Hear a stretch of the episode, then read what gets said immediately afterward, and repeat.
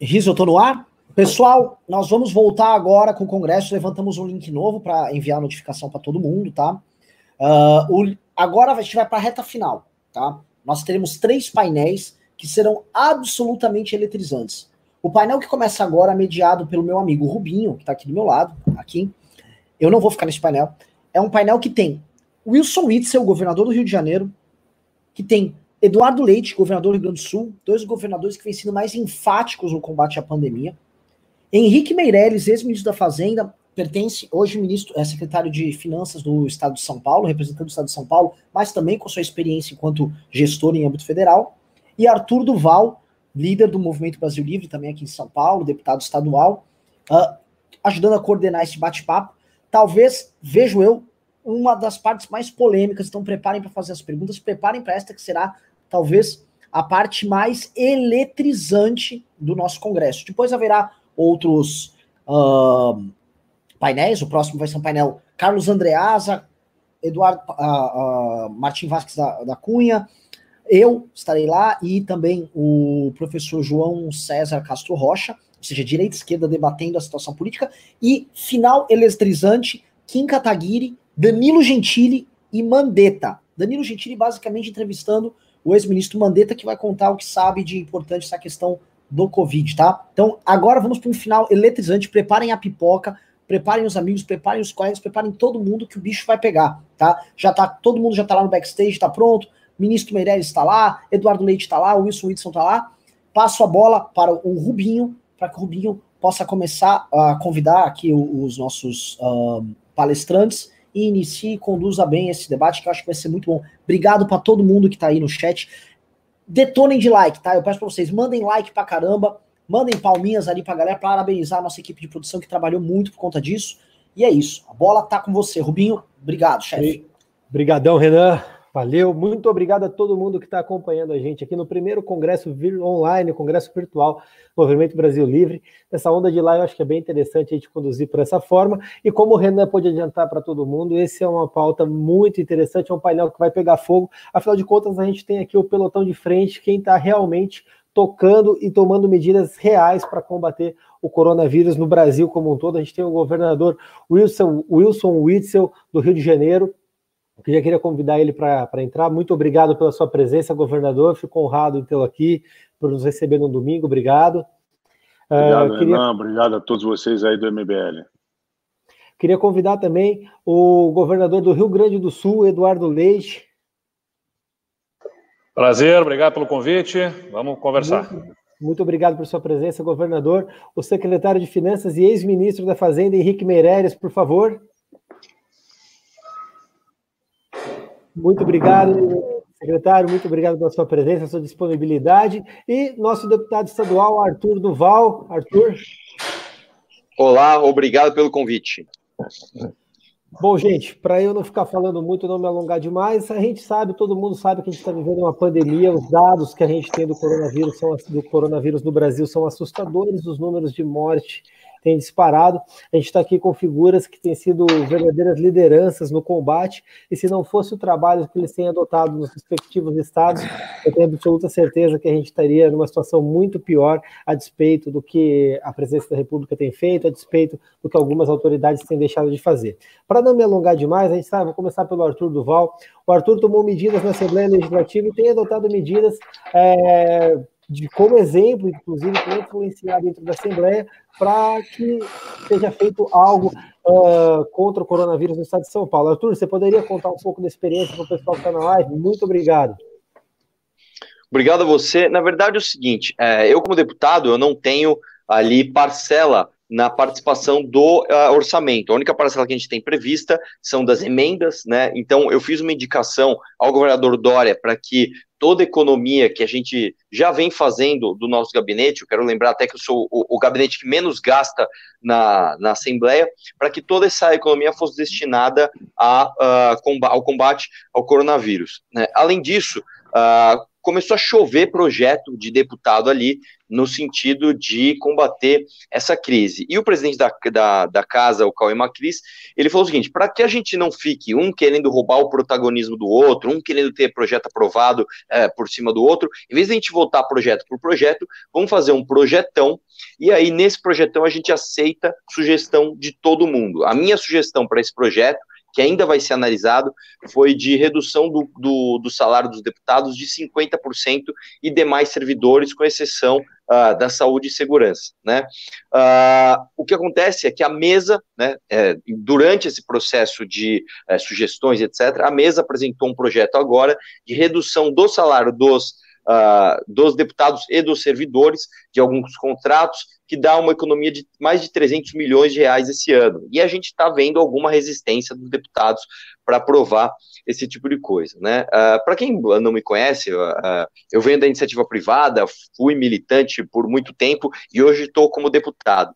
E eu, nesse painel aqui, estando com o secretário, estando com dois governadores, com pessoas que são do, do executivo, teoricamente eu estou num papel mais confortável, porque quando você é um militante, quando você é um deputado, a sua função é principalmente né, fiscalizar e apontar o dedo, falar: o problema está aqui, vai lá resolver. E, e é o que a gente sempre fez a vida inteira. Quando você vai para o executivo, e aí eu estou falando em todas as esferas do executivo, seja no cargo eletivo, seja no cargo por indicação, seja no cargo uh, de uh, concurso, uh, quando você está no executivo, você tem, você está um degrau diferente, está numa escada diferente, porque quando chega um problema, por mais que pro, o problema não seja culpa sua, o problema é seu, né? Isso é uma coisa que, inclusive, o próprio Bolsonaro ainda não entendeu, né? Quando ele sentou na cadeira presidencial, ele ainda continuou se comportando como um candidato à presidência ou como um deputado que também, uh, nem na sua época de deputado, ele tinha uma atuação tão efetiva no sentido de, de denúncia, de fiscalização. Agora, quando você está no executivo e o problema é seu, a gente, se eu fosse colocar em um gráfico aqui, a gente poderia medir uma atuação por três linhas, né? A primeira linha delas é a linha da visibilidade, a segunda linha delas é a da, da, da popularidade. Muitos políticos fazem de tudo para subir essas duas linhas, né? Então, o cara muitas vezes ele fala coisas que ele sabe que ele vai ter até é, impopularidade naquilo que ele vai falar, mas ele vai ter visibilidade, né? E outros políticos visam muito a linha da popularidade, né, que é o caso, eu vejo até do presidente da República hoje, do Bolsonaro, ele visa sempre essa linha. Essas duas linhas, a da visibilidade e a da popularidade, elas vão sempre variar. Você vai sempre vai ter ela para cima, para baixo, é, é uma tempestade de coisas. O que eu não vejo, cara, e isso é muito triste, é raro de ver, são políticos visando a terceira linha. E essa terceira linha é a mais importante. É uma linha que ela sobe de maneira bem devagar, só que se você deixa ela cair, ela não recupera, que é a linha da credibilidade. A linha da credibilidade, esta sim, é muito difícil de você fazer com que ela suba, isso demanda tempo, isso demanda decisões de um verdadeiro líder, independentes das linhas de visibilidade e de popularidade. Uh, se a gente pegar até um exemplo histórico aqui, eu acho que dá até para comparar essa crise que nós estamos vivendo com a Alemanha no final da Primeira Guerra. Né? A Alemanha, na verdade, no início, né, na, na ascensão do nazismo. A Alemanha, no final da Primeira Guerra, saiu devastada, saiu pobre, saiu uh, envergonhada perante ao resto do mundo, mas os cidadãos, né, principalmente os cidadãos de Berlim, etc., não tinham visto as batalhas no seu jardim. Eles não tinham vivido as batalhas no seu jardim. Esse foi um dos motivos pelos quais o nazismo teve tanta facilidade em crescer e até buscar uma segunda guerra. Eu acho que no caso que, que a gente está vendo aqui, no Brasil, apesar de ser um problema com spoiler, né? Se você olhar para o resto do mundo, você vai ver que é um problema gravíssimo, né? Inclusive, eu até costumo brincar, se o brasileiro tivesse de alguma forma uma, uma, uma imunidade, ah, nós, nós, Deus é brasileiro e o brasileiro não pega Covid. Se a gente tivesse alguma coisa, oh, o brasileiro não pega Covid.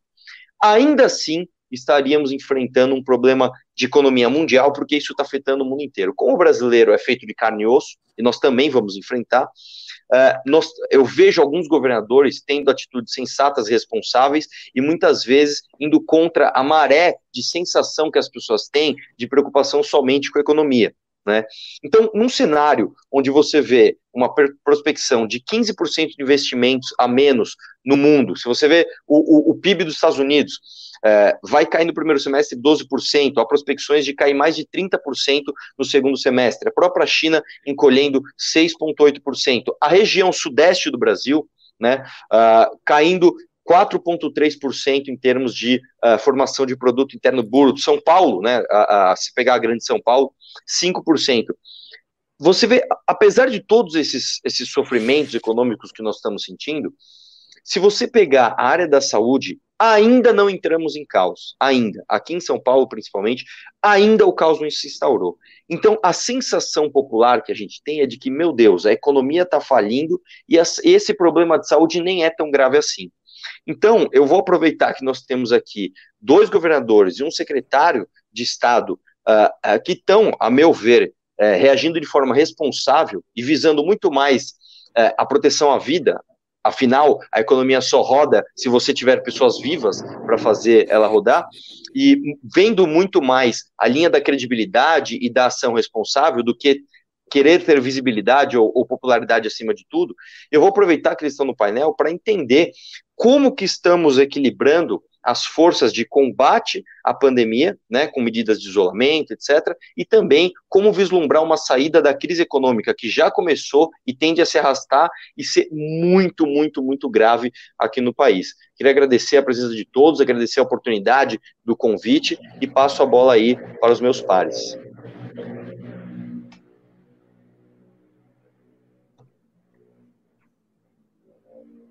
Rubinho. Opa, obrigado. Uh, obrigado, Arthur, pelas suas considerações. Eu queria essa, já chamar o governador Witzel para transmitir uh, as informações dele para nós. É, começando, governador, a gente sabe que o Rio de Janeiro hoje tem confirmado 6.828 casos, pelo menos a informação mais recente que eu localizei, contando com 615 óbitos. É, eu queria saber do governador, dentro desses números e do cenário que a gente tem dentro do estado do Rio de Janeiro, é, qual a expectativa de crescimento de contenção do Rio de Janeiro, quais são as medidas tomadas uh, quanto à quarentena, quanto ao isolamento, uh, eventual aquisição de testes e, principalmente, governador, qual tem sido o papel do governo federal diante da pandemia e o que tem sido o papel de vocês para fazer uh, a contenção do avanço da pandemia, dos números do coronavírus, garantir a saúde da população e principalmente já pensando numa retomada econômica para o Estado, que é uma coisa que eu tenho certeza está preocupando toda a população. Por favor, governador. Inicialmente, muito obrigado aí pelo convite ao MBL. Também muito obrigado aí pela, é, ao deputado Arthur Duval e também agradecer ao meu colega, o governador Eduardo Leite e ao ministro Meirelles, hoje com a missão de é, auxiliar o governador Dória na gestão das finanças do, do estado de São Paulo, que eu tenho certeza é uma missão que ele não imaginou que fosse ser tão dura como está sendo nesse momento. Talvez uma das mais difíceis missões da sua vida. Eu sei que o senhor é um homem vivido, mas eu acredito que essa talvez seja uma das mais difíceis missões da sua vida, que é passar por essa crise econômica que vai advir com a pandemia. Então, parabenizo a todos pela realização deste painel e tenho certeza que é, será muito esclarecedor para, pelas informações que nós vamos trazer aqui. Eu é, faço um panorama, então, do, do nosso estado do Rio de Janeiro e pegando também um gancho no que o deputado é, Arthur Duval falou, a respeito do sistema de saúde do, do Brasil. No caso do Rio de Janeiro, ele já está em colapso. É, infelizmente, nós já estamos numa situação de colapso. É, eu é, adverti por várias vezes os prefeitos da região metropolitana, é, tomamos medidas é, muito duras desde o primeiro momento que houve é, a contaminação local, é isso num, numa quarta-feira, no dia praticamente dia 8 ou 9 de março, eu tomei conhecimento e na sexta-feira, no dia 13, após reunir o secretariado no dia 12, nós fizemos o decreto, tomamos as medidas de restrição da circulação das pessoas. E a nossa legislação ela deixa muitas brechas a respeito é, da, é, das determinações que são tomadas pelos governadores e pelos prefeitos. Né? A legislação que foi criada, ela foi uma legislação que deixou muitas lacunas e, ao longo de todo esse processo, nós é, estamos vendo um certo, uma certa desconexão né, do governo federal com os governos estaduais e alguns municípios. E essa desconexão tem atrapalhado muito o trabalho para poder conter a pandemia. Então, desde o primeiro momento, o próprio presidente da República é, não tomou uma, uma posição contundente é, para poder liderar todo esse processo, liderar junto aos governadores, é, preparar, é, a partir do momento que já se tinha notícia de que chegaria aqui essa pandemia, preparar o, o nosso país né, para poder suportar no que diz respeito à questão de saúde e depois no que diz respeito ao ajuste econômico que deve ser feito e a assistência social daqueles que vão precisar é, no momento em que é, a economia obrigatoriamente tem que se fechar. Então, esse grave problema, de início, já dificultou muito o controle da pandemia. É, o discurso do presidente da República foi um discurso é, nacional é, contrariando é, a própria Organização Mundial da Saúde, o próprio Ministério da Saúde e colocando os é, governadores numa situação delicada e, e contra é, muitos é, empresários que entendiam que não era o momento de se restringir a circulação de pessoas, restringir o transporte das pessoas, tomar as medidas mais duras, é, com a suspensão de aulas, isso tudo é, ficou muito confuso é, a nível nacional e cada governador é, foi tomando as medidas no tempo certo, né, e isso foi é, muito importante, que cada governador assumiu é, o seu protagonismo no Estado e, diante de dados técnicos, científicos, tomou as medidas e foi é, para a imprensa explicar isso para a população. E nós fizemos isso no Rio de Janeiro. É, num primeiro momento, é, é, houve uma pequena resistência de alguns prefeitos, é, e posteriormente, logo numa semana depois, eu consegui é, convencer a maioria dos prefeitos, mas na Baixada Fluminense a população, é, estimulada por um discurso de que se trataria apenas de uma gripe, se trataria apenas de mais uma é, de, de, de, mais um combate né, de uma é, de uma contaminação sem maiores repercussões, manteve é, essa a Baixada Fluminense a população na rua. Né? E o resultado está acontecendo agora. Né? Os hospitais da Baixada Fluminense estão com colapso, né? Duque de Caxias, Belfor Roxo, é, Nova Iguaçu, é, estão todos em colapso. Né? Não é, houve o tempo necessário para terminarmos os hospitais de campanha, porque o tempo que nós temos para terminar os hospitais de campanha é até agora é, próximo do mês, do dia 15 de maio, quando nós imaginávamos que poderíamos é, fazer alguns ajustes. É, alô? Tá, tá, ok? Poderíamos fazer alguns ajustes é, na, nossa, é, é, na nossa economia e isso foi, de certa forma, descontrolado. É, tentamos manter o controle, mas esse controle não foi é, 100%, porque é, havia um discurso do presidente da República contrário à pandemia. E uma série de passeatas, é, passeatas, carreatas se iniciaram, uma série de movimentos é, se iniciaram contrários ao é, modelo que nós adotamos de isolamento horizontal. Né? Isso tudo resultou aqui no Rio de Janeiro, e acredito eu que também em outros locais do país, né, num aumento da contaminação, além daquilo que nós é, gostaríamos que fosse. E no Rio de Janeiro levou ao colapso do sistema. Hoje, praticamente 100% das UTIs estão ocupadas. Nós vamos é, colocar em funcionamento é, mais 200 leitos agora no Leblon, que a iniciativa privada nos ajudou. Vamos colocar mais 400 leitos no Maracanã. E até o dia 15, mais ou menos, é, de, de maio, nós queremos estar com algo em torno de 3 mil leitos em operação, dos quais 1.500 leitos em é, UTI.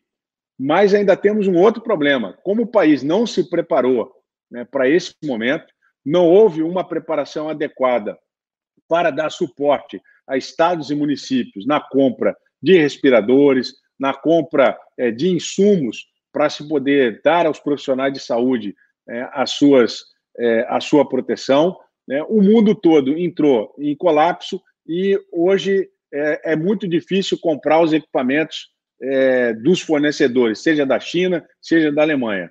É, há um leilão internacional e todos nós estamos com muita dificuldade de comprar esses equipamentos. E o Rio de Janeiro tem 900 encomendados, mas só conseguiu receber até agora algo em torno de 450. Então, nós, é, neste momento, até o dia 15, quando nós teremos condições de ter a maioria dos hospitais é, de campanha funcionando, estamos em colapso no Rio de Janeiro. É, infelizmente, muitas pessoas estão é, aguardando para ter internada, e alguns médicos estão tendo que fazer escolhas entre quem vive e quem morre. Infelizmente, nós chegamos é, a esse ponto no estado do Rio de Janeiro, né, por conta desses fatores que eu é, já mencionei anteriormente. E agora, o nosso esforço vai ser para concluir os hospitais de campanha, para poder permitir que eles entrem em funcionamento e darmos minimamente condições da população poder ter é, atendimento e é, a oportunidade de sobreviver. É uma doença muito complexa, é uma doença que em cada pessoa age de uma forma, dependendo muito das qualidades de cada, de cada paciente. Eu mesmo estou passando por isso e, e, e vejo que é, o que aconteceu comigo é diferente do que está acontecendo com a minha esposa e o que é diferente do que aconteceu com outras pessoas que eu conheço. Mencionei um coronel da Polícia Militar do Rio de Janeiro, uma pessoa com uma capacidade física é, invejável, é, comandante de BOP, piloto de helicóptero, ele teve uma parada cardiorrespiratória e faleceu com 53 anos. Então, é uma doença traiçoeira, é uma doença que está exigindo muito de nós, é, do nosso esforço é, para poder trabalhar e poder é, dar às pessoas condições de sobrevivência. O aspecto econômico, que vem é, agora a, é, batendo nas nossas portas, evidente que nós quando tomamos as decisões, não nos preocupamos com é, totalmente com os aspectos econômicos. Por quê? É, era preciso se preparar para salvar vidas. E só na saúde do Rio de Janeiro, nós fizemos quase 500 milhões de reais em investimentos a mais daquilo que estava previsto no nosso orçamento. Como nós estamos numa, na, numa federação, cabe à União agora, é, é, e já deveria ter preparado isso, né, um plano econômico para poder chegar nesse momento e suportar os estados. Estamos vivendo no improviso. É, aprovamos agora um projeto, é, o PL 149, na Câmara dos Deputados, que encontra resistência no Senado da República, para poder permitir que os estados tenham é, a recomposição do seu ICMS e do seu ISS para podermos manter as políticas públicas em funcionamento, segurança pública, a saúde, a educação, salário dos servidores, que é quem está na frente de, de, de trabalho, na frente de combate dessa pandemia. E esse plano econômico não foi preparado, foi é, relegado em segundo plano pelo próprio presidente da República, é, que é, coloca todo o tempo os governadores contra a população e, tirar, e tira o corpo fora, né, dizendo que ele não tem responsabilidade pelos problemas econômicos. Né? E nós vamos mostrar que a responsabilidade pelos problemas econômicos é da União, única e exclusivamente. O ministro Meirelles está é, presente e eu tenho certeza que ele vai corroborar com isso que nós estamos fazendo. Quem pode emitir moeda, e ele já disse é, sobre essa possibilidade, quem pode fazer empréstimos, quem pode é, dar aval como fundo soberano é a União. Os estados estão de mãos amarradas, os estados estão completamente é, a reboque daquilo que a União pode fazer. E o que nós estamos assistindo agora é um governo perdido, é um presidente é, que não governa, cria uma crise atrás da outra em razão de problemas pessoais, em razão de problemas na sua família, e nós estamos numa situação muito difícil.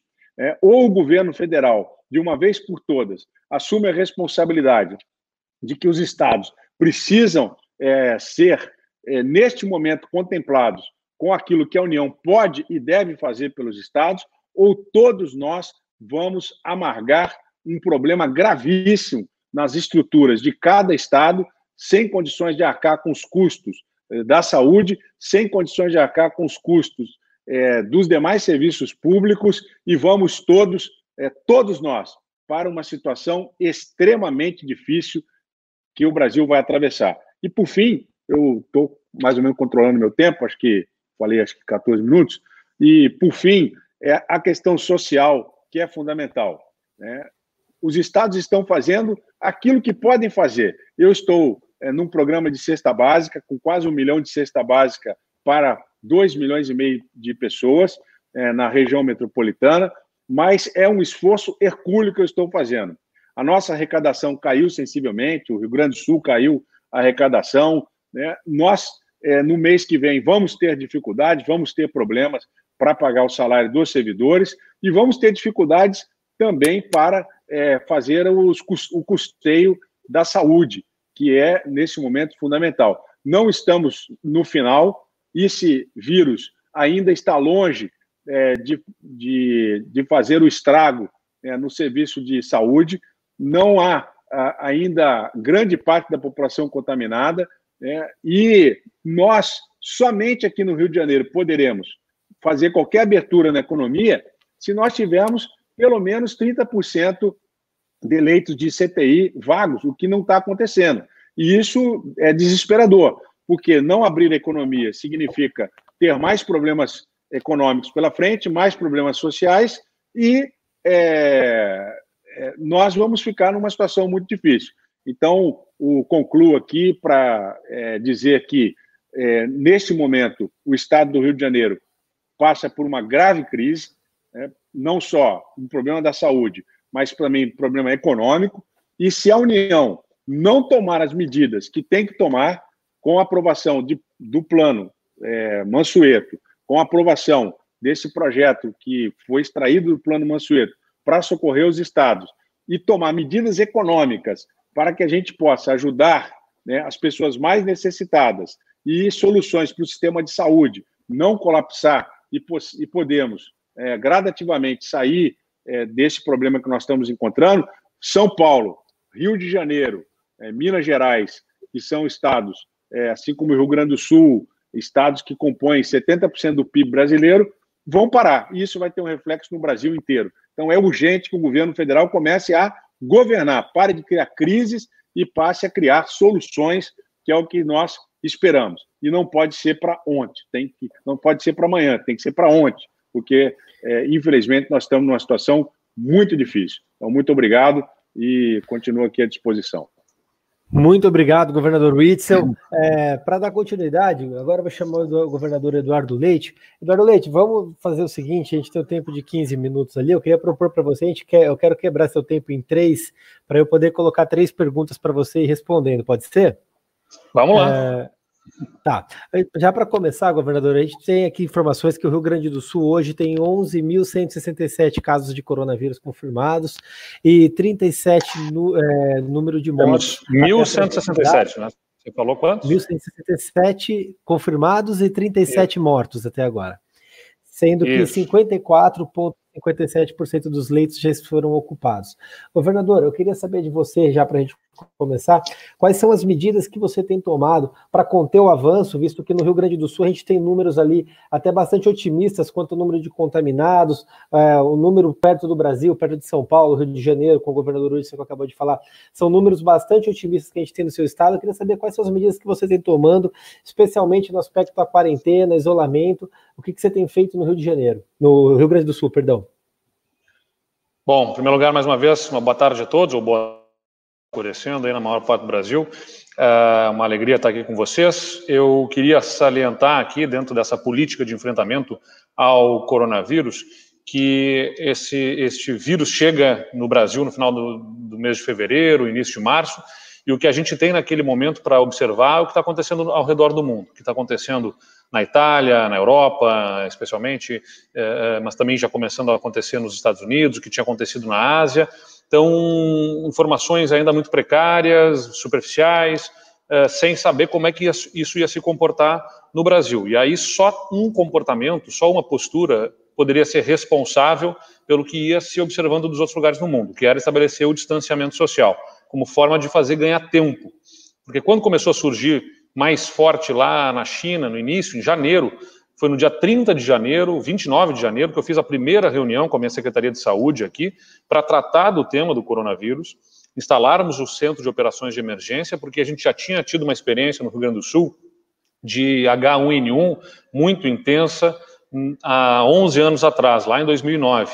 E, e, e, aí começou a se trabalhar o plano de contingência para reforço das nossas estruturas hospitalares. Desde então, lá no início de fevereiro, uh, começamos a estruturar esse plano de contingência para robustecer a nossa estrutura de saúde. Mas no início, come começamos a observar os casos no Brasil, a gente percebeu já que isso ia ser mais forte, muito mais forte do que o episódio do H1N1. Então a gente foi revendo esse plano de contingência e hoje nós trabalhamos com um plano que prevê 60% de incremento dos nossos leitos de UTI, os leitos de terapia intensiva aqui no Rio Grande do Sul. Você falou alguns dos números, os números atualizados que eu tenho aqui dão conta de 60% de ocupação dos leitos de terapia intensiva no estado, com todas as doenças, é importante dizer, né? não apenas coronavírus. Coronavírus res, uh, responde por cerca de 13% entre os confirmados e suspeitos do que nós temos de internação, são 13%, do total de leitos disponíveis, são cerca de 8% uh, eh, ocupados por novo coronavírus. Agora, a nossa preocupação é, em função da chegada do inverno, sem sabermos ainda o que vai ser a associação do inverno com o coronavírus, mas especialmente porque o nosso sistema de saúde já vai ser mais demandado por conta das doenças respiratórias, as síndromes respiratórias agudas graves, que acometem a população, em especial mais jovens, né?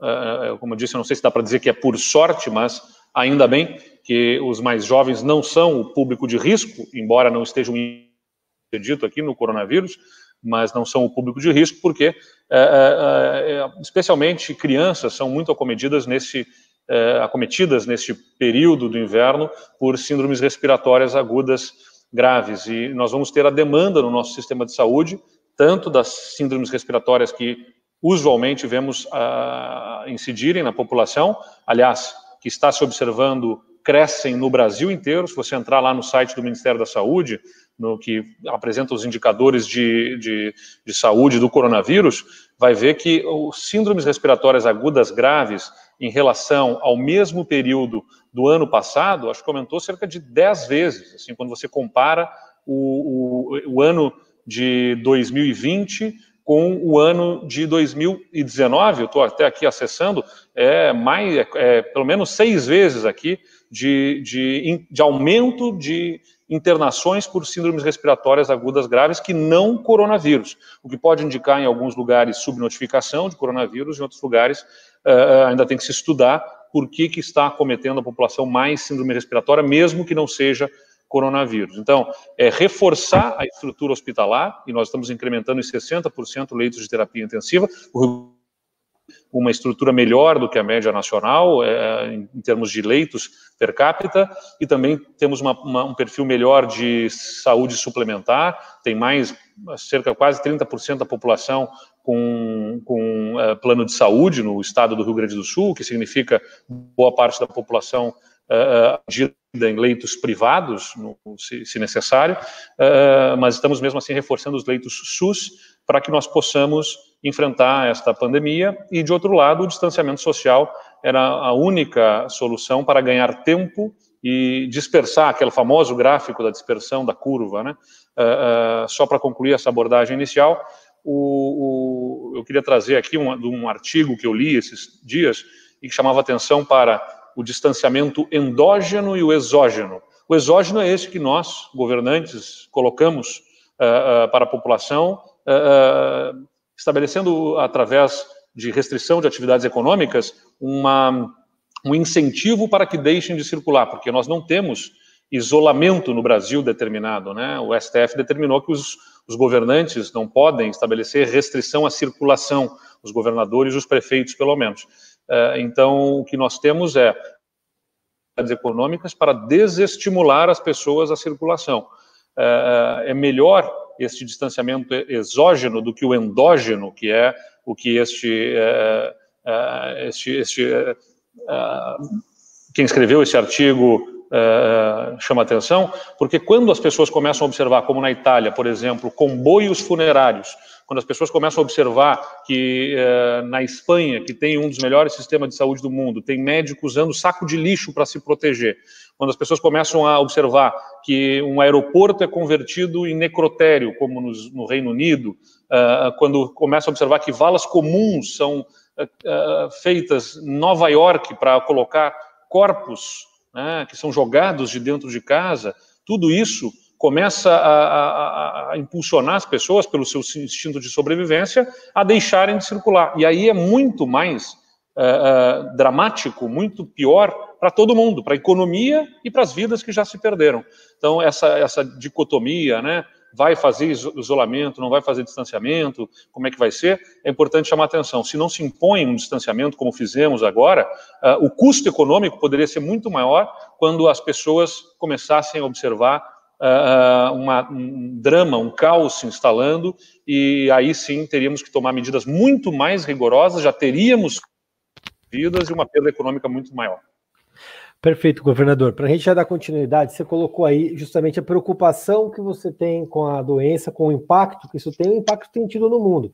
Aqui no Brasil, a gente tem a sensação que você tem, vocês, governadores, têm que lutar com a doença, criar medidas para contenção do, do avanço da doença no seu estado, e ao mesmo tempo lutar contra um outro problema muito grande, que é justamente o governo federal, o presidente da República, que atua ao contrário do que recomenda a Organização Mundial da Saúde, o que recomendava seu, seu ex-ministro Henrique Mandetta ao que, que, que, recomendava inclusive o bom senso. Jair Bolsonaro ele, ele age estimulando as pessoas a irem para a rua. A gente viu na semana passada pessoas em carreata se manifestando a favor do governo, fazendo aglomeração, ao contrário do que toda a lógica aponta. Eu queria saber de você o seguinte: qual é o impacto que o governo, a, a postura do governo federal tem tido de forma negativa ou positiva na, na, na atuação do governo dos estados? Qual é a, a, o incentivo que eles têm dado para você, se é que existe, e como é a relação hoje com, a secretar, é, com o Ministério da Saúde, com o governo federal, em razão dessa postura é, do presidente Jair Bolsonaro, que tornou o coronavírus não uma doença, mas uma causa política?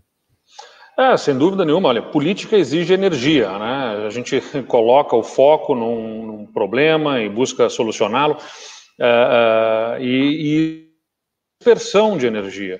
Uh, hoje mesmo, domingo, nós estamos aqui nesse vídeo. De manhã eu já tive outra, uma outra conferência a qual participei, reuniões feitas por videoconferência ao longo do domingo. A gente não para de trabalhar para buscar criar soluções nas políticas públicas diversas, seja na área da saúde ou seja na questão do distanciamento social.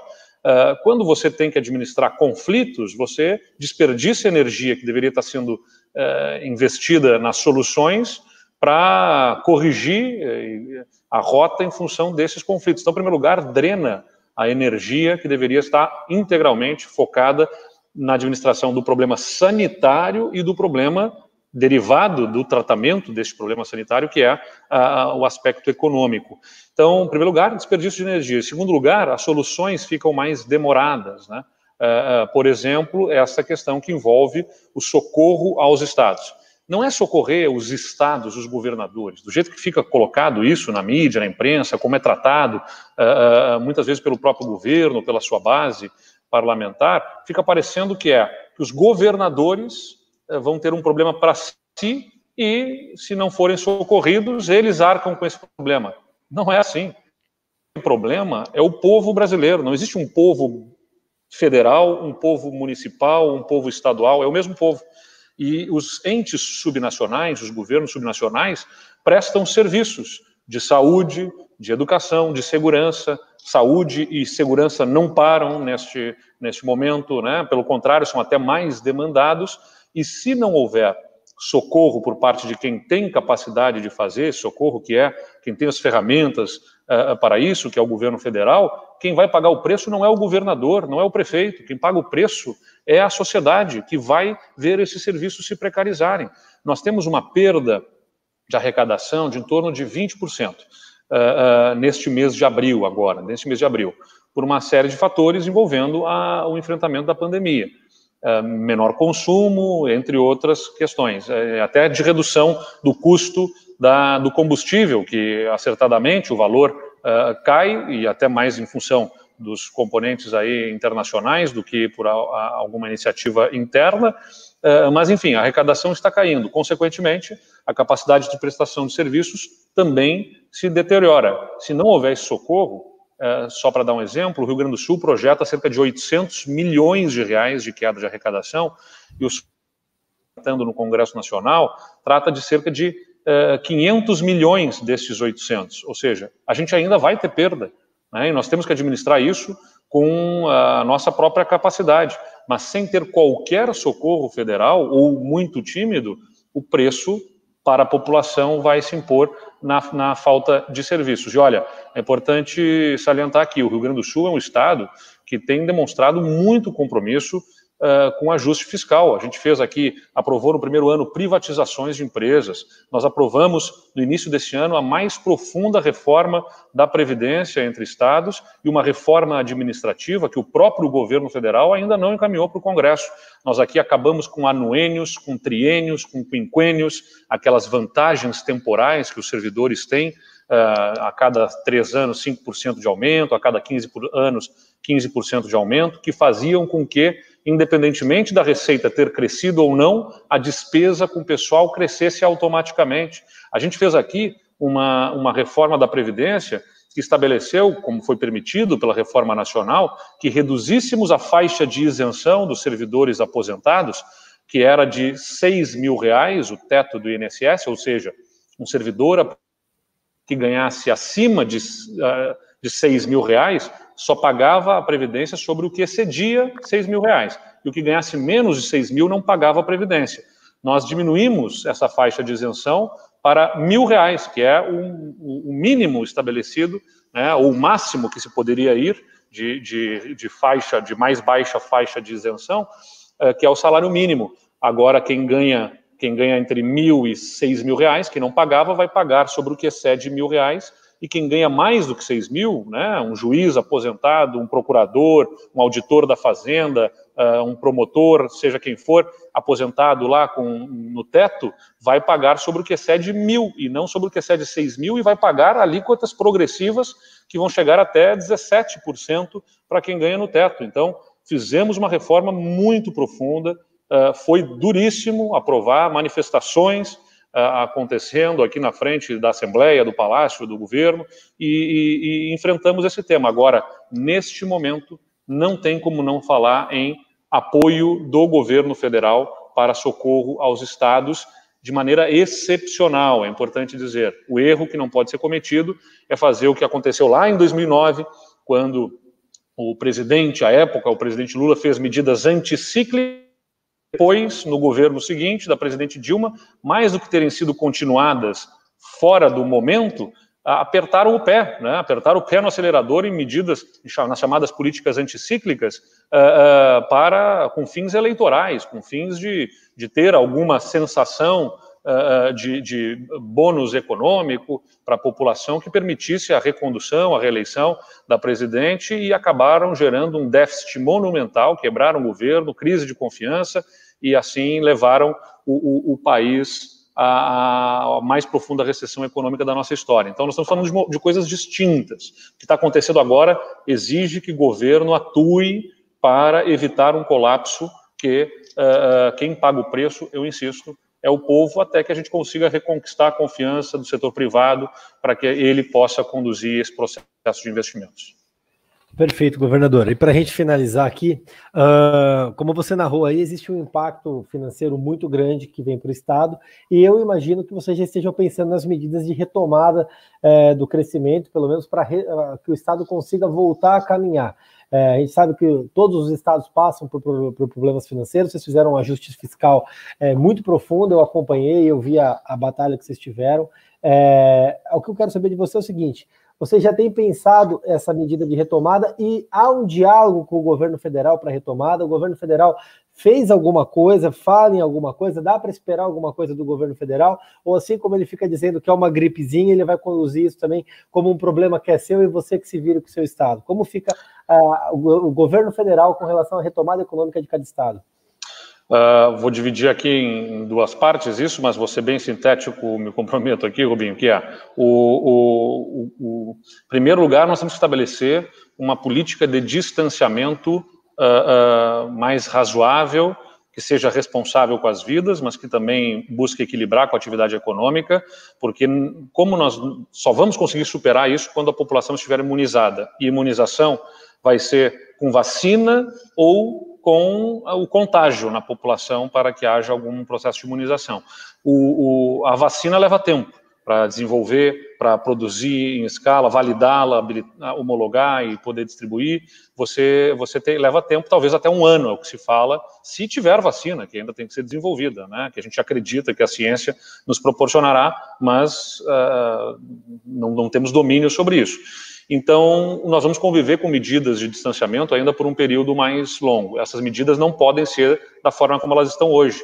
É, é, foram assim porque nós não tínhamos dados, não tínhamos informação, não tínhamos evidência sobre trabalhar.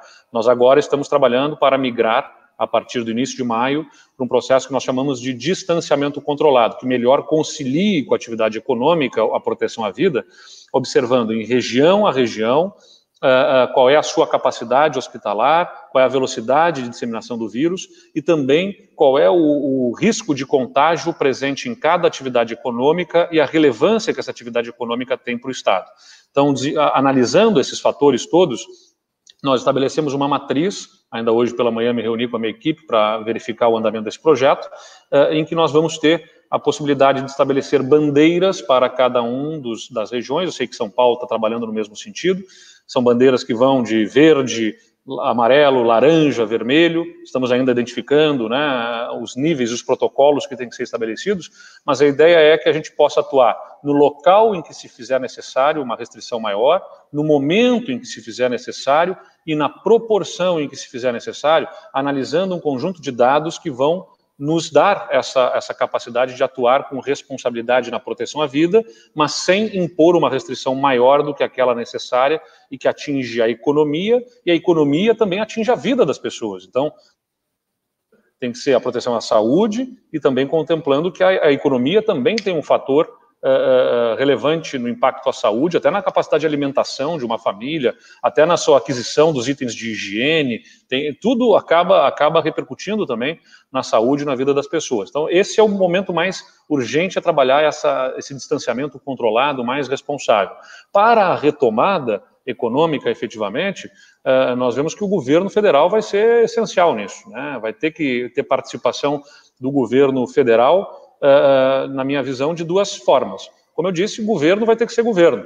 Uh, eu tenho uma visão mais liberal na economia, mas entendo que neste momento de crise, em que há uma, uma falta de confiança do setor privado para promover investimentos, o governo vai ter que capitanear e ele, claro, vai ter que ajustar a sua atuação para não ser irresponsável e gerar problemas de endividamento futuro que cobrem uma conta econômica lá no futuro, mas também não vai poder se omitir no presente. E, paralelamente à sua atuação com investimentos uh, em setores estratégicos que possam ajudar a romper a inércia que teremos pelo receio, pela insegurança, pela incerteza uh, e, e, incerteza, insegurança no setor econômico e risco é custo, né, que se impõe, aumentam-se os custos por conta dos riscos, nós temos a necessidade de o governo atuar e, paralelamente a essa atuação dele, ele tem que estabelecer os marcos regulatórios para retomar a confiança do setor privado. Por exemplo, marco regulatório do saneamento básico, que está no Congresso Nacional, outras regulações que incentivem o setor privado a voltar a confiar e fazer o investimento em infraestrutura que ajudem a movimentar a roda né, gerar emprego, renda, consumo e assim possa mais rapidamente nos tirar dessa crise. Mas vai precisar, sem dúvida nenhuma, do governo federal, porque os entes subnacionais endividados que estão, estamos aqui com dois estados que têm uma crise ainda maior, Rio de Janeiro e Rio Grande do Sul, uh, que tem uma crise fiscal pré-existente, pré, né, pretérita, aí, a, a, crise da pandemia, uh, os entes subnacionais têm muito pouca capacidade de investimento, uh, vão precisar muito do governo federal nessa retomada. Perfeito, governador. Muito obrigado pela sua participação. Em breve a gente já vai abrir para as perguntas, mas para a gente finalizar aqui nosso quadro com os convidados, agora eu queria chamar uh, o ex-ministro da Fazenda, atual secretário de Finanças do Estado de São Paulo, é, Henrique Meirelles. Te agradeço mais uma vez pela presença, Henrique Meirelles. É, Para não tomar muito seu tempo e poder experimentar mais aqui do seu conhecimento, eu queria que o senhor pudesse fazer uma ponderação é, sobre a sua avaliação das medidas de gestão do, do então ministro Paulo Guedes, como ele está se saindo é, no governo como um todo. O que, que, o senhor poderia dizer sobre o plano Mansueto, como foi enviado, como ficou? E, por fim, é, o senhor, como secretário de Finanças do Estado de São Paulo, é, quais são as medidas para a retomada do crescimento de São Paulo e como o senhor avalia o, a atuação do governo federal no tocante à crise? Aí, para o senhor, diferente do que a gente fez aqui com o Eduardo Leite, vou abrir o tempo de 15 minutos. O senhor fica à vontade para essas ponderações. Muito obrigado mais uma vez, Henrique Meirelles. É um prazer tê-lo aqui. Muito bem. Uh, o importante agora ah, como já foi dito, é que nós tenhamos uma concentração total, um foco total no enfrentamento da crise. Né? Isso tem dois componentes. Primeiro, mais importante, a preservação de vidas. Né? E uh, isso, uh, vamos falar sobre isso, já foi endereçado, porque isso tem que vir através das medidas do distanciamento social. Enquanto não tem a vacina, é, de fato, a única solução que existe é fazer o distanciamento social e evitar uma contaminação em massa que comprometa de uma forma irreversível uma grande parcela da população. Em segundo lugar, paralelamente, uh, mas uh, vem com uh, igual nível de importância, evidentemente, o tratamento das pessoas que já estão doentes e já foram contaminadas e já apresentaram sintomas né, que precisam de tratamento adequado. Então, toda a capacitação de saúde, como já foi mencionado uh, pelos governadores, é muito importante aqui. Quer dizer, o equipamento. Uh, isto é fundamental.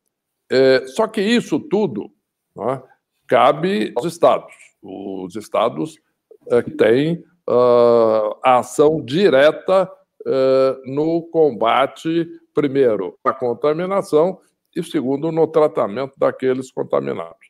No caso da prevenção à contaminação, muito bem, isso aí já foi determinado pelo Supremo Tribunal, isso é uma prerrogativa dos estados e municípios, e os estados e municípios estão uh, podendo tomar as medidas necessárias. Isto é, uh,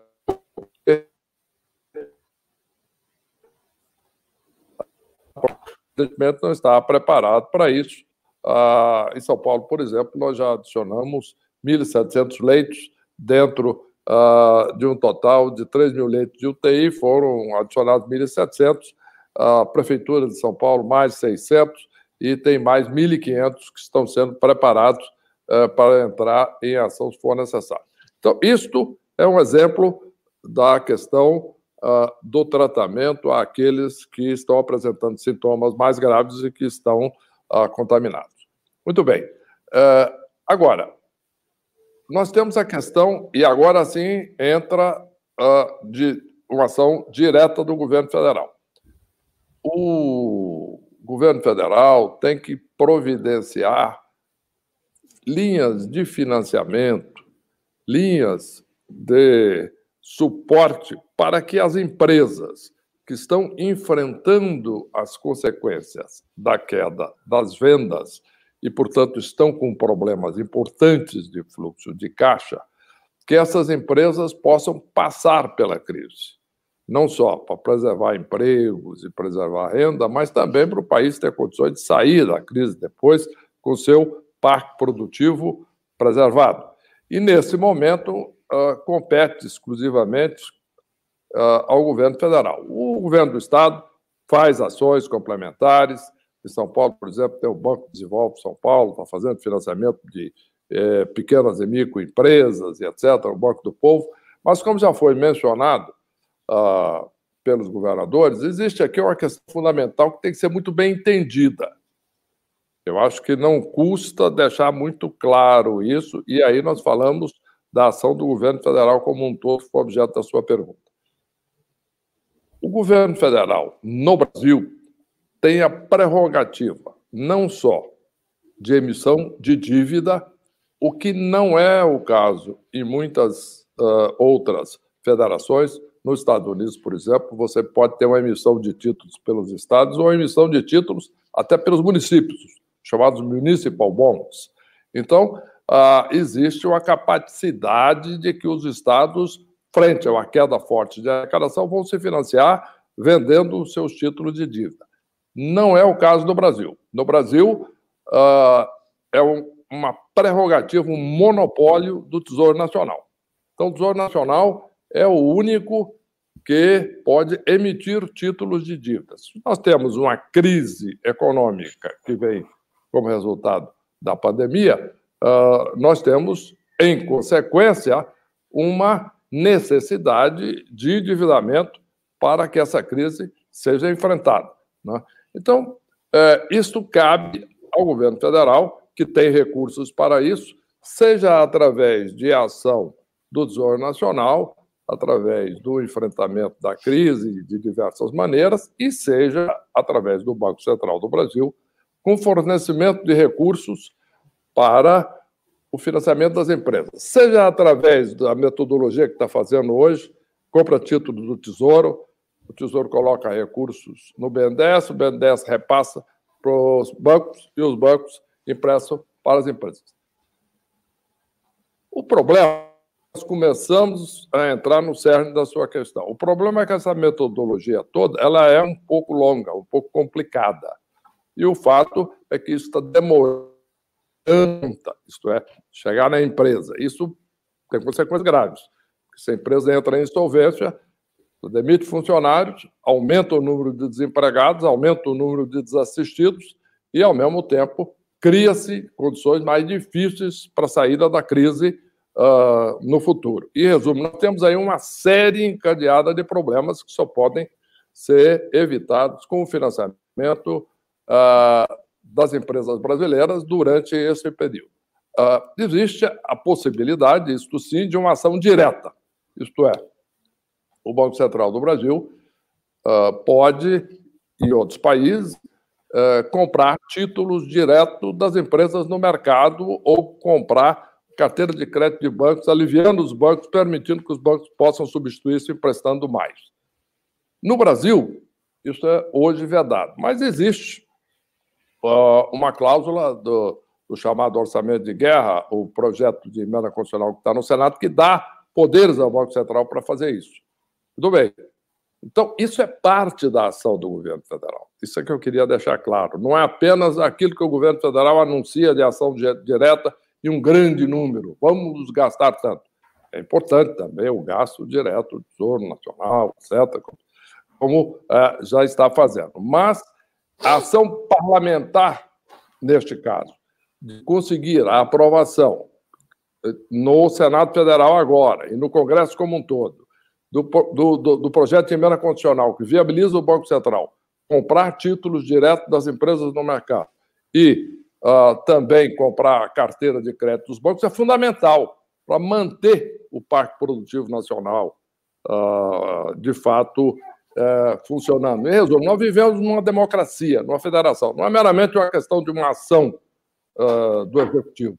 Nós temos que ter uma boa coordenação com o Congresso Nacional e também com o Poder Judiciário, visando uh, fazer com que uh, essas emendas condicionais, essas leis todas sejam aprovadas e aí nós tenhamos condições de, sim, do Executivo aí agir diretamente, seja o Tesouro na sua ação direta, seja o Banco Central comprando títulos de dívida diretamente, comprando portfólio de bancos, isto é, fazendo com que a, a, a, as companhias possam funcionar e o Brasil possa manter o seu parque produtivo. Empresas funcionando agora e empresas prontas para funcionar no futuro.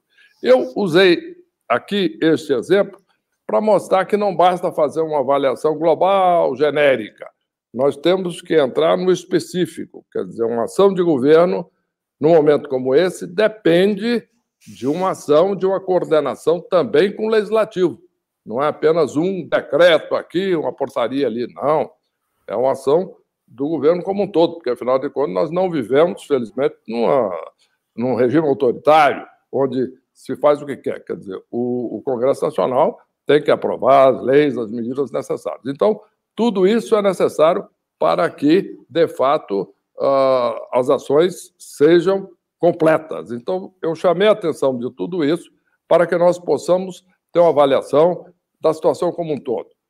O, já foi falado, o, o, os estados que entram na linha de frente do combate à, à pandemia não podem emitir títulos no Brasil. Muito bem.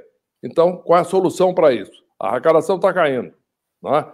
O governador Eduardo Leite mencionou, o governador Witter mencionou, mas uh, quedas importantes na arrecadação. São Paulo, por exemplo, cai em abril, a nossa estimativa é cerca de 17%, e em maio e junho, 30% a arrecadação do ICMS.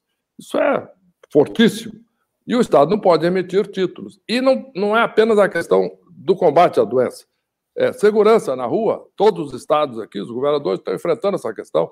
Não é porque está em quarentena que a polícia pode deixar as ruas livres e, e, e sujeito à ação uh, do crime. Né? Não. O, a polícia tem que estar na rua, né? as pessoas estão dentro das suas casas, etc. Mas a polícia tem que estar na rua, não dentro de casa, protegendo a população. Isso custa também recursos adicionais, custa dinheiro.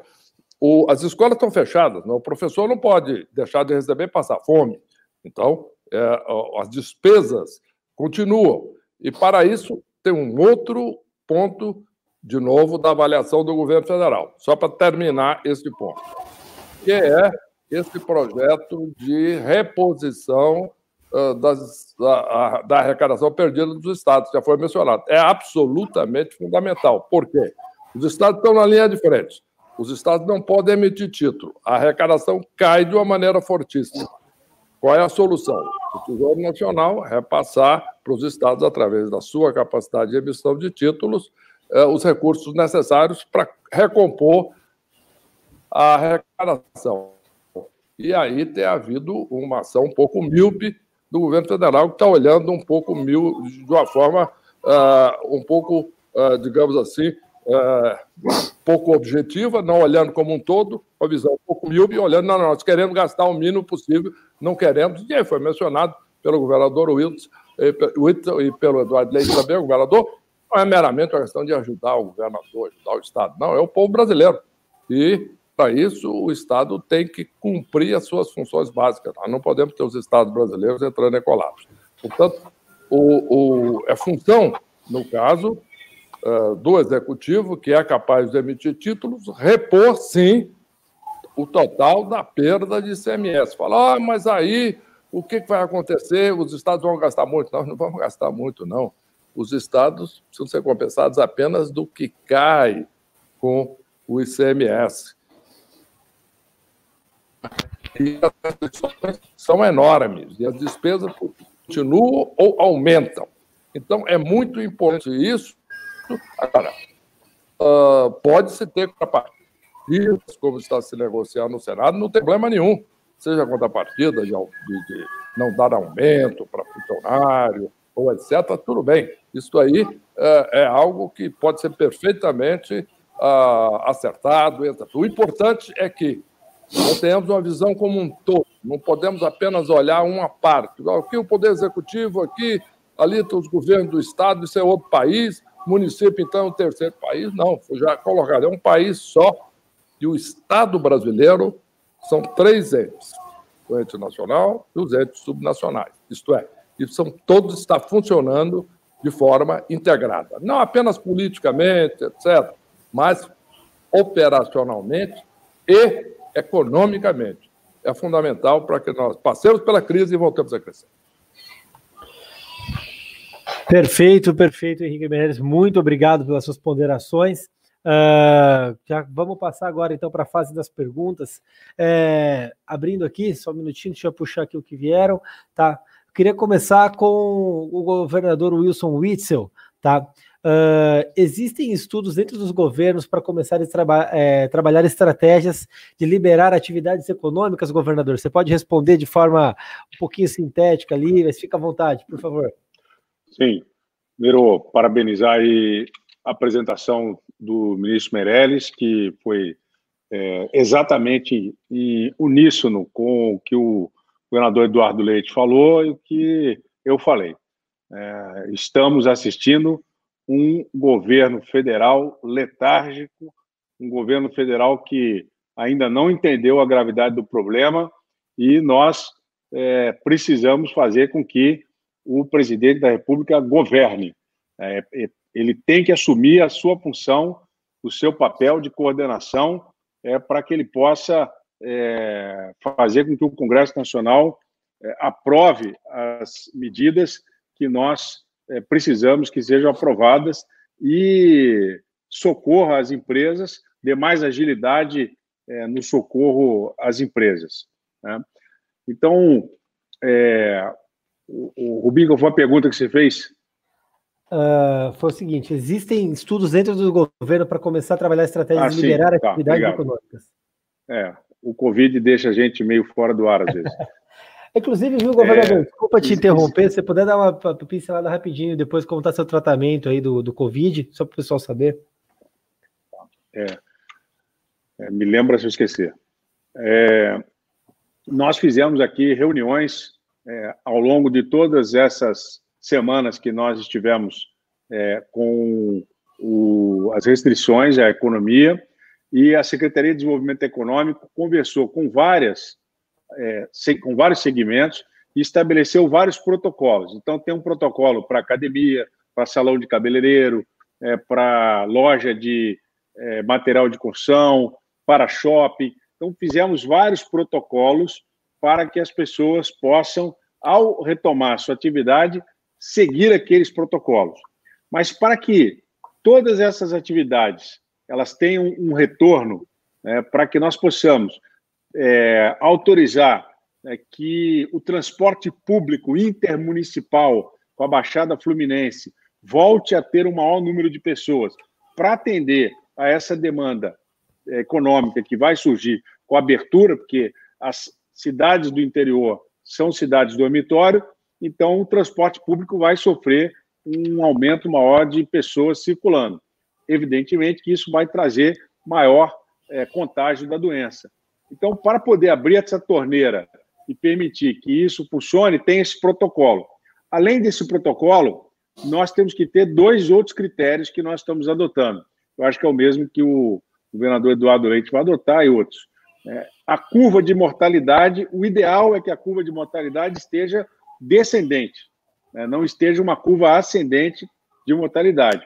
E que nós tenhamos pelo menos 30% de leito de UTI. Então, só seria possível abrir é, atividade econômica, liberar atividade econômica dentro desses parâmetros. Uma curva de mortalidade reduzindo e com 30% de leito de UTI disponível. Como isso talvez é, seja muito difícil, então, nós vamos trabalhar com apenas um parâmetro, com leitos de UTI disponível. Então, nós já estamos com nove hospitais de campanha sendo concluídos e, é, se necessário for, talvez nós vamos ter que partir para uma segunda fase para encontrar novos espaços para termos é, CTI e termos é, é, enfermarias, para poder fazer frente a futuras aberturas econômicas. Nesse primeiro momento, é o que nós temos. Acredito eu que só possamos ter alguma abertura por volta do dia 15 de maio, é, entre 7 15, entre o dia 10 e o dia 15 de maio, e aí com, evidentemente, esses leitos de UTI. E com todos esses parâmetros que nós vamos ter é, que observar para cada atividade comercial. Né? É, você perguntou, Bin, sobre a minha, o meu tratamento. É, eu é, não vou dizer o que foi que eu tomei ou deixei de tomar. Né? É... Eu perguntei é, sobre como você é. se sente, como que é a doença. Ah, ah entendi. Mas é, já que eu tô, comecei a falar, eu vou terminar. Né? É, muito se fala sobre o que utilizar no tratamento. Né? É, muitas pessoas estão tentando a busca é, de uma solução milagrosa para o tratamento da, é, do, do Covid-19. É, o que, que a medicina tem, e eu passei por isso, porque um dos, um dos grandes especialistas aqui no Rio de Janeiro, que foi o doutor João Pantoja, me atendeu. Cada paciente tem que ser tratado de forma individual. Não se pode dizer que o remédio A, o remédio B, é, vai ser usado naquele paciente, porque cada paciente tem um histórico clínico, tem uma situação específica que somente é, para ele é que pode ser utilizado aquele tratamento. Muitos podem apresentar um mesmo protocolo, mas cada um com estudo individual. Então, hoje, neste momento, no estado da arte, não dá para dizer é, especificamente o que fazer é, de uma forma genérica. O tratamento é individual e, por isso, ele é muito mais é, difícil de ser realizado. Né? Agora, eu é, é, tive uma Covid leve, né? tive uma Covid leve. É, não posso dizer que essa Covid leve foi porque eu gozo e já gozava de boa saúde física, porque pessoas do meu convívio que gozavam de excelente saúde física é, tiveram Covid assintomático e morreram de infarto. E provavelmente, ainda não tem dado é, científico para isso, pode ter sido decorrência da Covid. Então, veja, é, eu estou me recuperando de forma lenta, porém com uma gravidade muito leve da doença. É, a doença atingiu pouco meus pulmões, né? mas só de ver o seu pulmão infectado, psicologicamente, você fica extremamente afetado. Então, o que eu, uma coisa importante que o Eduardo Leite falou é, é se nós tivermos uma população é, doente, uma população que vai psicologicamente ser atingida é, o próprio doente e a sua família, porque toda a minha família aqui fica numa situação de muita vulnerabilidade. Os meus filhos é, geram um, um, é, esse distanciamento social gera problemas é, psicológicos que nós também vamos ter que enfrentar. Então isso é muito grave. Né? Essa situação é, da doença ela atinge cada pessoa e atinge a família do ponto de vista psicológico. E se nós não tivermos condições de atender as pessoas nas unidades hospitalares, com pessoas morrendo em casa, como já está acontecendo, inclusive em São Paulo, é, nós é, vamos realmente ter muita dificuldade. Por isso, o distanciamento social, por isso é que é importante ressaltar, como o Eduardo ressaltou, e foi perguntado a ele, é, essas é, carreatas, essas é, passeatas políticas né, para poder abrir o comércio, para poder fazer as pessoas voltarem a trabalhar, essas carreatas são criminosas. Infelizmente, a nossa legislação não prevê é um tipo específico. Prevê o artigo 268 do Código Penal, mas não prevê um tipo específico, que essas pessoas deveriam sim ser presas, elas deveriam sim ser responsabilizadas por cada morte que viesse a acontecer em razão da irracionalidade da conduta delas. Né? Cada morte dessa, essas pessoas serão moralmente responsabilizadas, porque o que eles estão fazendo é criminoso. Ir para a rua, estimular as pessoas a abrir o comércio, a irem trabalhar, isso é criminoso. E essas pessoas, infelizmente, é, não há uma legislação específica para que a gente possa aplicar é, com é, maior severidade em cima dessa conduta irresponsável que nós estamos assistindo hoje. Perfeito, governador Wilson, muito obrigado. É, governador Eduardo Leite, o, o Ricardo Lomax mandou o seguinte: é, o Bolsonaro está jogando a população contra vocês, às vésperas de um momento muito pesado de problemas financeiros nos estados. Já vimos o que aconteceu no, no Ceará com a greve dos policiais. O que o senhor tem a dizer sobre isso? É, eu vou insistir naquilo que eu falei já outras vezes. Não, não existe um povo federal, um povo estadual, um povo municipal. Nós somos um só povo, né? E você é, utilizar esse momento para uh, potencializar embates ideológicos é de uma irresponsabilidade absurda, né? É ignorar tudo que está acontecendo no mundo, gente morrendo nos principais, nos países que tinham sistemas de saúde sólidos, que, que pareceriam ter condições de enfrentar, também aderem ao distanciamento social como forma de fazer essa, essa dispersão de contágio, porque é importante as pessoas terem também essa compreensão. Não é uma. Acho que no início do, do distanciamento, algumas pessoas até aderiram e pensaram: olha, é, tudo bem, vamos ficar uma semana, duas semanas em casa, o vírus vai passar, vai embora e depois a gente volta à vida normal. E não é assim, porque o vírus continua circulando e vai continuar circulando. E, e você uh, utilizar esse, esse momento colocando esse embate, até incentivando as pessoas a irem para a rua, não é uh, razoável, não é racional, como disse o governador Witzel, é irresponsável.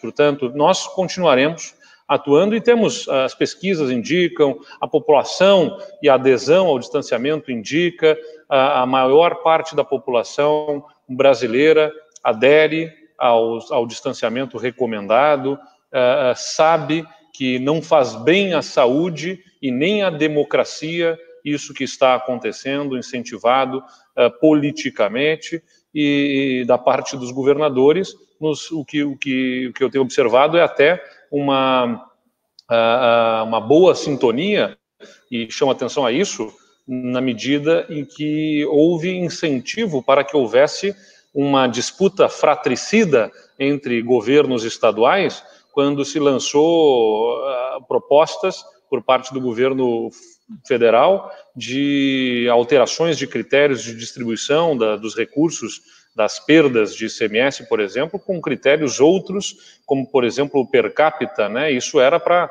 uh, de certa forma, colocar estados contra estados com critérios distintos uh, do que efetivamente serão as perdas, porque as perdas não são per capita entre os estados, você perde em função da geração de riqueza que deixa de acontecer no seu estado. Estados mais produtores vão perder mais.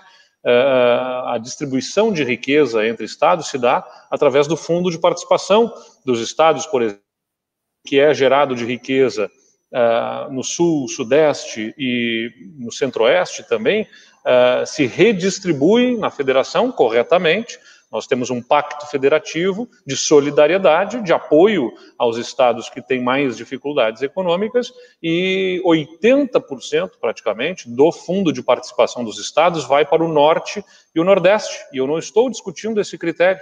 Agora, querer pegar a perda do ICMS dos estados e fazer com que ela seja redistribuída de acordo com o critério per capita é absolutamente fora do razoável uh, e do racional, porque as perdas não obedecem à, à população, o critério populacional, é, e sim o, o critério de produção uh, dos estados, e isso uh, foi lançado, isso, isso gera animosidades, e ainda bem, os governadores têm mantido bom diálogo entre entre si, no âmbito do Fórum dos Governadores, para que nós pudéssemos ter uma postura coesa né, e, e, junto ao Congresso Nacional, fazer com que evoluísse a proposta na forma como ela estava. Estamos disponíveis para discutir as contrapartidas, mas o governo federal precisa capitanear isso. Perfeito, muito obrigado, governador Eduardo Leite. É, na sequência, para o Arthur Duval, a pergunta é o seguinte: quem mandou aqui foi o Renato Pastorello. É o seguinte: o Bolsonaro está falando desde sempre que não deveríamos ter uma quarentena tão dura. Agora vamos começar a aprender as pessoas honestas. Arthur, o que, que você pode me dizer?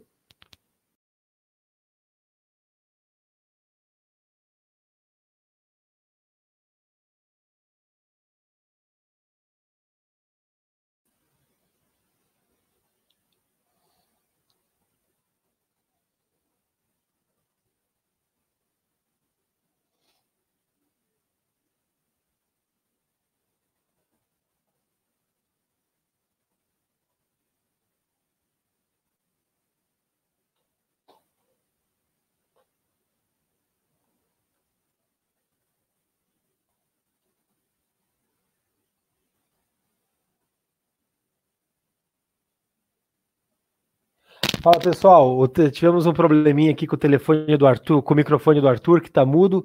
Uh, Voltou, voltou, voltou, voltou. Bom, você ouviu a pergunta, Arthur? Ouvi, desculpa. Então, agora voltou. Meu fone estava fora, cara. Então começa as respostas, eu ia passar para a próxima. Vamos lá. Vamos lá, vamos lá. Bom, é, eu vou até encurtar a resposta, então. Na verdade é o seguinte, eu acho que é muito triste que a gente sofra no Brasil desse problema de populismo tão grande e as pessoas uh, muitas vezes fiquem uh, uh, empresas a esse pensamento dicotômico de que ou você é a favor de uma quarentena total e que se você sair na rua você tem que ser preso e é uma nova ditadura e não sei o quê, ou você tem que estar do lado do mito e entender que isso é só uma gripezinha e quem tiver histórico de atleta tá de boa, abre tudo e é isso aí. É muito triste que a gente tenha que ver uh, é, o enfrentamento nessa crise de um populismo, né?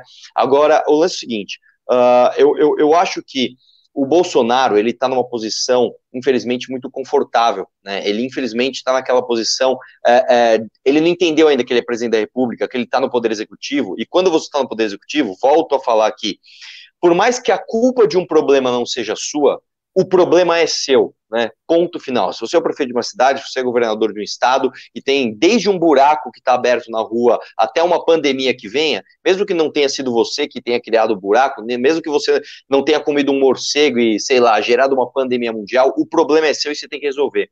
O que a gente vê do Bolsonaro é uma estratégia política, que ele só pensa em eleição, para usar essa crise para falar: olha como eu avisei porque ele sabe que a crise econômica vai vir e ele quer se blindar desse problema, dizendo: olha só como eu avisei. Agora, eu quero aproveitar que nós temos aqui dois governadores e um secretário de Estado para fazer uma cobrança a eles também. Eu acho que hoje nós temos um momento histórico no país onde acho que nunca se questionou tanto né, os privilégios do setor público perante o sangramento da iniciativa privada. A gente vê muita gente ficando desempregada, a gente vê muita gente tendo as suas empresas fechadas, e o que eu vejo, até no grupo de deputados que eu estou, infelizmente, são deputados com resistência a reduzir os seus próprios salários, a reduzir o salário dos seus funcionários, isso tudo via projeto de lei, isso tudo via votação. Eu gostaria até de cobrar e até perguntar é, para os governadores que estão presentes na live e até para o Meirelles, nosso secretário, se não é o momento agora da gente, no mínimo, já que a nossa Constituição, a meu ver, de forma errônea, é, não permite redução de salários, da gente, no mínimo, fazer medidas de congelamento de salários, né? É, eu digo isso de, de todos, desde os fiscais até todos os funcionários ali que nós temos no Poder Executivo, que não precisa de projeto de lei, não precisa de votação, basta uma canetada ali do líder para isso. Né? Eu gostaria de perguntar para o pessoal se, se, se, se existe alguma prospecção de medida nesse sentido. Perfeito, perfeito. Foi aqui o Arthur. Uh, ah, para dar sequência nas perguntas, Arthur, eu vou seguir agora para o Henrique Meirelles. Henrique.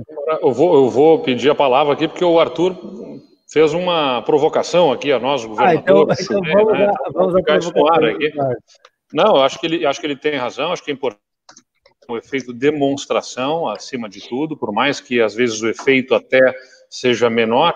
Uh, eu aqui tomei a providência pessoalmente de abrir mão de parte do meu salário uh, nos próximos meses. Eu só eu, eu eu digo sempre, eu, quando concorria a governador do estado, uh, e sendo eleito, fui contratado por uma vaga de emprego por quatro anos e sou remunerado por isso. Eu trabalho e tenho minha remuneração. Não tenho outra remuneração, não tenho patrimônio, não tenho nada. Até porque que eu, eu entrei muito cedo na política e política feita de forma honesta não dá nenhuma nenhuma riqueza, né? E nem acho que tenha que gerar riqueza. Então eu, eu tenho o salário que eu ganho. Como nós observamos é, que a receita vai cair nesse período de 20% a 30%, eu fiz a redução do meu salário uh, por opção e recomendei e pedi aos secretários que fizessem o mesmo também. Então, vários secretários de Estado estão também fazendo a redução dos seus próprios salários. Agora, em relação à administração pública, sem dúvida nenhuma, se impõe uh, a aprovação daquela medida que está prevista na Lei de Responsabilidade Fiscal, em que precisa, segundo o entendimento do STF, ter uh, corroborada, ser corroborada na Constituição uh, Federal a possibilidade de redução de salários uh, diante de crises, né, de momentos de excepcionalidade na administração.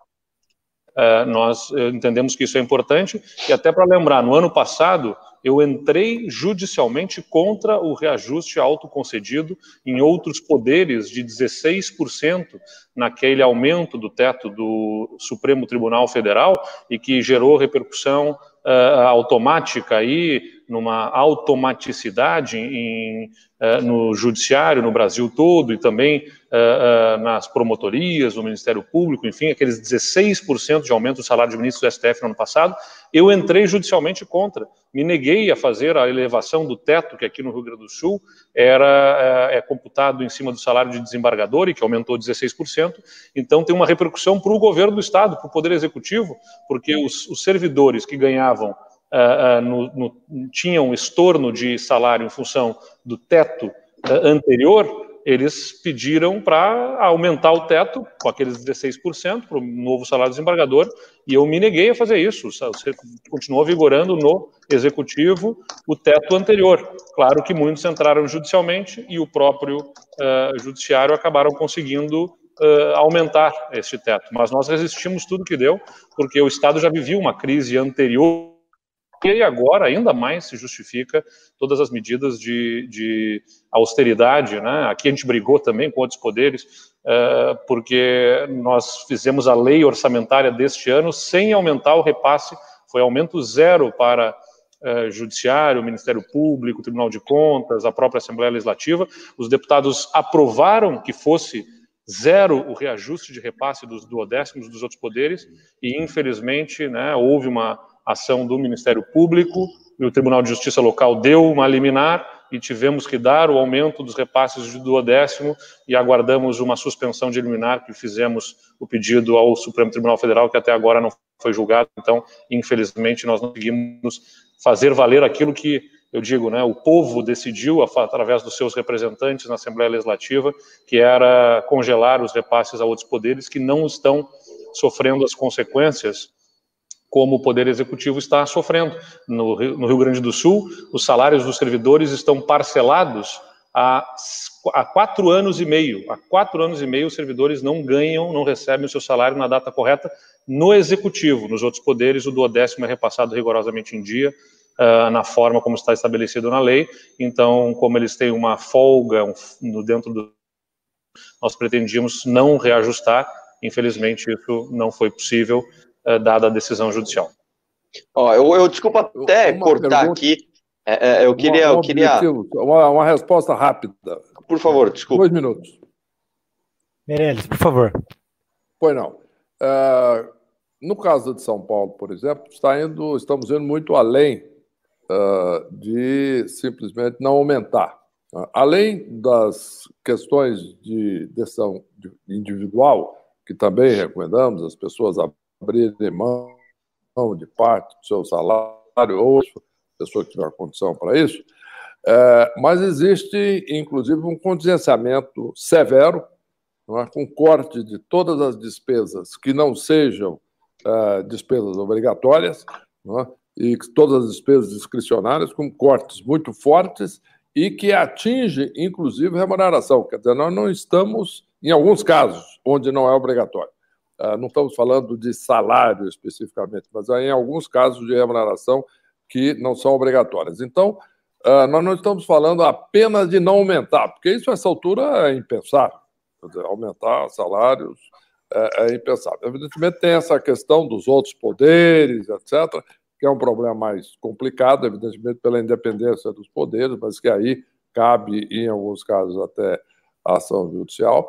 Uh, eu acho que a medida que está sendo tomada, mencionada pelo Arthur Duval, é muito importante aqui na Assembleia Legislativa. Agora, independente disso, ah, há medidas muito restritas e não, não só de não aumentar, mas inclusive cortar onde possível e cortar todos os gastos onde seja uh, legalmente possível.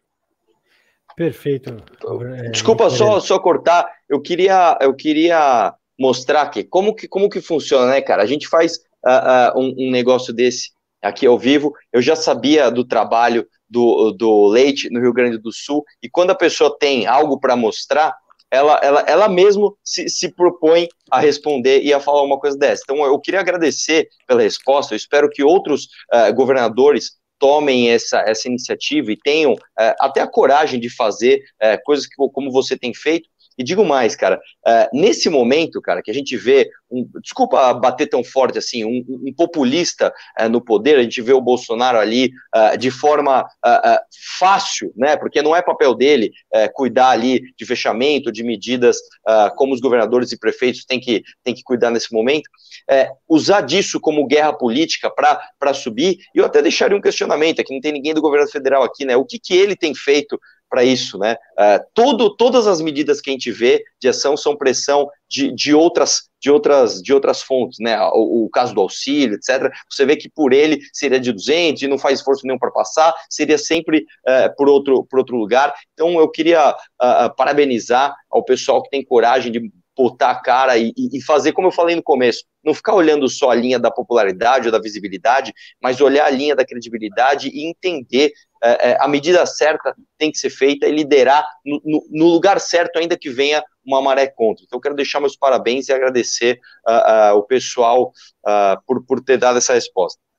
Perfeito, obrigado, Arthur. Bom, uh, governador Wilson Witzel, uh, veio a seguinte pergunta para o senhor. Vamos lá. Uh, quando os governadores iniciaram as conversações para criar um plano de ação, é verdade que o Dória tomou a frente? O Executivo Federal participou? Qual a, sua avaliação do doutor Mandetta? Bom, é, primeiro é importante aí é, pontuar essa questão que o Eduardo Leite é, colocou em relação à redução de salário, em relação a medidas é, que São Paulo também está adotando é, para poder fazer a restrição do custeio das suas despesas. É, esse é um problema que não é só do Rio Grande do Sul agora, não é só do Rio de Janeiro e não vai ser de São Paulo. É, é importante que essa discussão seja uma discussão nacional. Né? O próprio presidente Bolsonaro não teve coragem de mandar a reforma administrativa para o Congresso Nacional. Ele não tem coragem de governar. Ele não tem coragem de assumir o papel dele como presidente da República e enfrentar né, tudo aquilo que é preciso ser enfrentado. Né? O, as, as, pro, as propostas de emenda constitucional né, 187, 188, 189, né, que tratam é, dessas medidas, inclusive de redução salarial é, a nível nacional, é, elas estão paralisadas no Congresso Nacional porque o governo federal e o presidente não têm coragem de enfrentar isso. Né? Então, é, o que nós temos hoje é um presidente é, que está acovardado na cadeira de presidente da República, ele não tem coragem de enfrentar essas questões e os estados, por mais esforço que eles façam é, na tentativa de conter os custos do seu da sua máquina pública, é praticamente é um suicídio que vai acontecer no Brasil como um todo. Né? Você cortar o salário do policial, cortar o salário do professor, cortar o salário do profissional da saúde que está na frente é, de combate hoje com essa pandemia, o policial que está na rua, ou seja, é, fazer um, obrigar, obrigar os estados, né, que obviamente vão ter que fazer os seus ajustes, e nós estamos fazendo os nossos ajustes, é, a ter que tomar essas medidas é, sem que o governo federal é, faça esse, é, tome as, essas medidas que tem que tomar, porque ele vai ter que tomar essa medida. Se não for agora, vai ser é, no final do, do, do, do, mês, vai ter que ser o ano que vem. Em algum momento, o governo federal vai ter que ter coragem de enfrentar esses graves problemas de receita que nós estamos vivenciando hoje. Isso é um problema de todos e não vai ser resolvido de forma é, unilateral em cada estado, em cada município, sob pena de nós termos né, uma fragilização do Estado brasileiro e, e termos realmente uma convulsão social. Né? E é aquilo que eu sempre digo: é, esse governo que aí está precisa tomar é, a sua posição de governante é, para poder solucionar os problemas, e não está fazendo. É, o grupo dos governadores, respondendo a sua pergunta, ele tem é, vida própria. Né? Cada governador opina, né? cada governador é, ali faz uma sugestão, e essa sugestão, ora relatada por um, relatada por outro, né? é, é uma discordância que é sempre feita em alto nível e cada um expõe a sua opinião. Então, o papel que o governador Dória exerce, eu exerço, né, o governador Ibanês, e, e, é, só um, é só um papel de coordenação, ou seja, para fazer o, o formalmente funcionar. Mas materialmente, né, todas as decisões são tomadas colegiadamente. Né? Várias são as iniciativas é, dos fóruns, tanto no COSUD quanto no, no Fórum de Governadores. Então, cada, cada governador tem a sua participação respeitada e as decisões são tomadas em consenso. É, o ministro Mandetta, ele é, teve um relevante papel é, de tomar as iniciativas que tomou, mesmo sofrendo né, as é, retaliações que sofreu do próprio presidente da República, e ele fez aquilo que ele pôde fazer até o momento em que deixaram ele fazer. Né? O ministro Mandetta ele se preocupou desde o começo né, com a criação de uma legislação própria para o combate ao coronavírus e ele foi orientando o secretário de saúde. Agora, não adiantava o ministro da Saúde fazer e o presidente da República retaliar as ações que o próprio ministro da Saúde estava fazendo, o que tornou insustentável a permanência dele é, no governo. E agora o ministro Taish está tendo também as mesmas dificuldades que o ministro Mandetta tinha, no sentido de é, fazer frente ao combate ao coronavírus. Então, é, acredito que é, o ministro Taish não vai fugir muito daquilo que o ministro Mandetta fazia. Ele fez um grande trabalho, um grande papel, e fica aqui o nosso agradecimento a ele pelo trabalho que ele fez à frente do Ministério da Saúde. Perfeito, governador. Muito obrigado. Realmente é difícil qualquer ministro fazer alguma coisa, sendo que o presidente da República acaba engessando e atrapalhando o trabalho deles. Fica, pode ser o Tacho, o Mandetta, qualquer um outro. Bom, para a gente já chegando na parte final, eu queria chamar o Renan Santos para participar da live. Acho que o Renan já está no backstage aí, Renan. Tô, eu sou do próximo painel, mas tô aqui vidrado assistindo aqui os governadores e o, e o secretário Meirelles falando. Muito bom. Maravilha. É, bom, gente, para a gente já ir, já ir encerrando aqui na parte final, eu só queria deixar uma, uma, é, uma pergunta aqui que foi feita pelo, pelo Renato Batista para o Henrique Meirelles. É, Meirelles, fui seu eleitor e admiro seu trabalho. Gostaria de saber se está nos planos de governo do Estado de São Paulo congelamento de salários de funcionários públicos.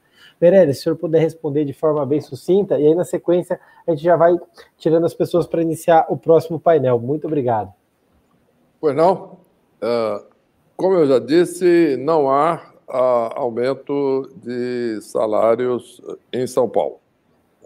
Nós temos, na realidade, cortes onde possível, mesmo uh, levando-se em conta coisas fundamentais, que é exatamente o trabalho de profissionais estão na linha de frente. Nós estamos cortando não salário de quem está na linha de frente, inclusive porque não é possível fazer isso uh, pela Constituição e mesmo que fosse, não faria sentido. Né?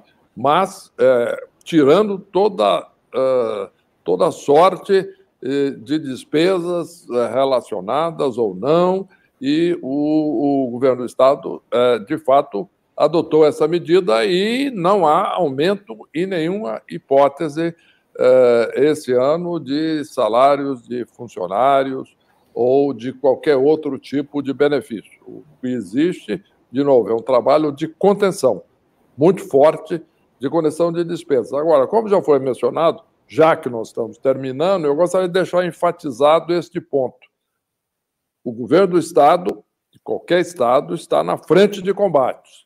E está aqui claro a importância do papel do Estado. Agora, é muito importante que fique claro que para isso ser mantido, para que o Estado possa cumprir todas as suas obrigações, o Executivo Federal tem que cumprir as suas obrigações de repassar os recursos para os estados, compensando a queda de arrecadação. Por quê? Porque os estados não podem emitir título de dívida. Então não há outra solução. Porque é assim que determina a Constituição brasileira, foi a própria concepção da Federação Brasileira.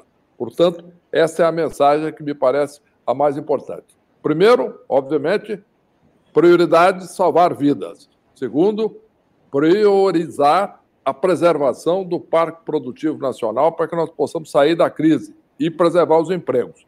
Mas para tudo isso, o Estado tem que cumprir o seu papel, para isso tem que ter recursos repassados para poder compensar a arrecadação que cai, e o governo federal tem que cumprir a sua função de empréstimos, de ação direta e sustentar não só a ação contra a pandemia, mas também a preservação dos empregos, principalmente depois do crescimento. É isso. Pessoal, muito obrigado. Novamente, uh, parabéns pela, pela, pela participação hoje. Estou muito feliz. Tô, nós da MBL, assim, eu em nome do MBL agradeço a todos vocês. Saibam, tanto os governadores quanto o secretário Henrique Meirelles, que diante dessa loucura vinda do governo federal, contem conosco, porque a gente sabe que hoje a sanidade vem, uh, vem se manifestando nos governos estaduais, então contem conosco por enfrentamento às maluquices que eventualmente virão, porque todo dia parece ter uma maluquice nova e a gente sabe que a gente está no meio de uma pandemia. Já não basta uma peste viral, ter que aguentar uma peste política vinda de Brasília não estava literalmente nos planos de ninguém. Obrigado, excelente, muito enriquecedor. A gente está honrado de contar com a presença de vocês. Obrigado pelo convite e até a próxima. Até a próxima. Vamos lutar juntos.